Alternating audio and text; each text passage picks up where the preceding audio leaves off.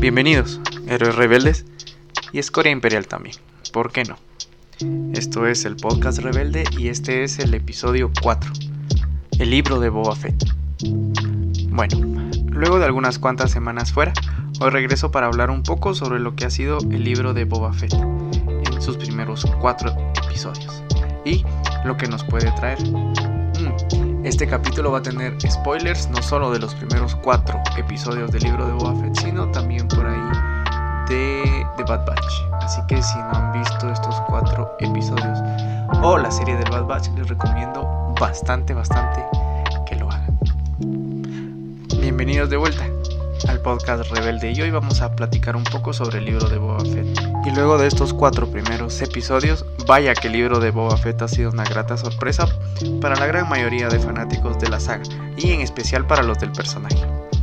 Al principio, ver a Robert Rodríguez como uno de los cabezas del proyecto generaba ciertas dudas, por decirlo menos, ya que sus últimos trabajos no han sido del todo bien recibidos por la crítica y por el público en general pero viendo su participación en la segunda temporada del Mandalorian y estando cerca del trabajo de Dave Filoni y John Favreau, quienes también están a cargo de la serie del libro de Boba Fett, era casi imposible que las cosas no estuvieran al nivel que esperábamos.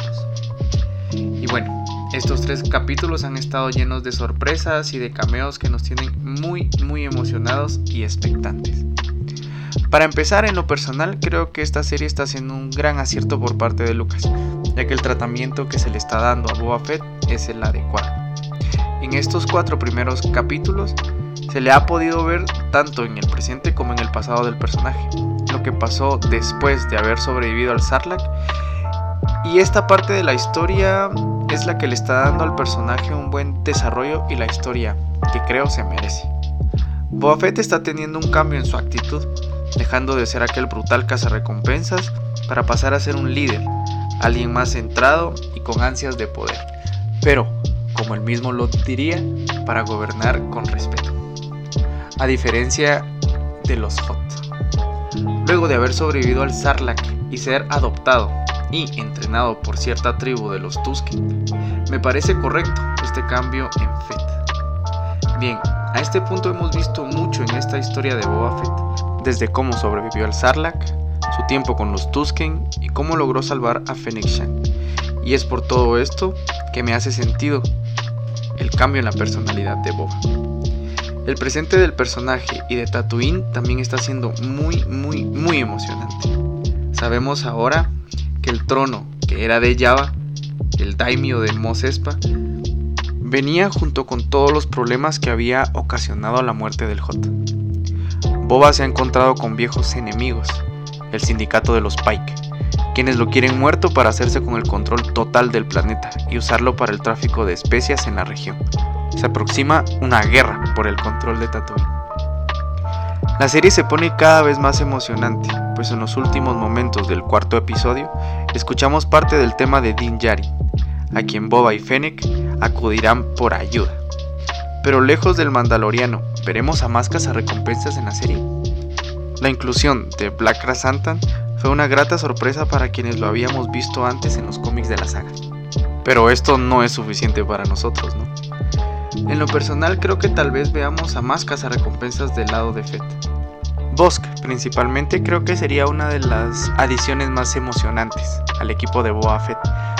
Aparte de que sería súper interesante verlo interactuar junto a Black Krasantan en el mismo bando, pues como ya lo pudimos ver en este último cuarto episodio, los Trandoshanos tienen esa rivalidad con los Wookiees, ya que ambos son del mismo sistema y han habido abusos de parte de uno y de otro.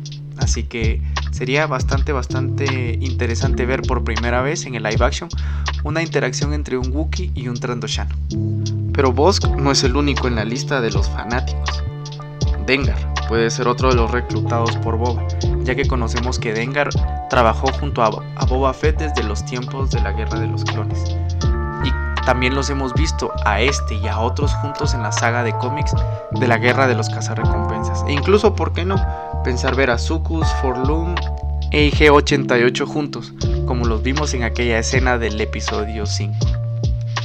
Pero creo que hay un cazarrecompensas en especial que los fanáticos estamos esperando y que deseamos ver en el live action por primera vez. Y ese no es otro que Cat Bane. El Duros es uno de los personajes más esperados, como lo dije en el live action, y cabe recordar nunca se ha llevado con Boba Fett. En una de las escenas sin terminar para Clone Wars, es Cad Bane quien le hace al casco mandaloriano de Fett su icónica abolladura.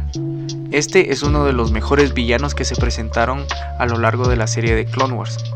Y como creación también del mismo Dave Filoni quien está al mando de esta serie sería increíble poderlo ver por primera vez en el live action y en esta serie que es para los cazarrecompensas, ¿no?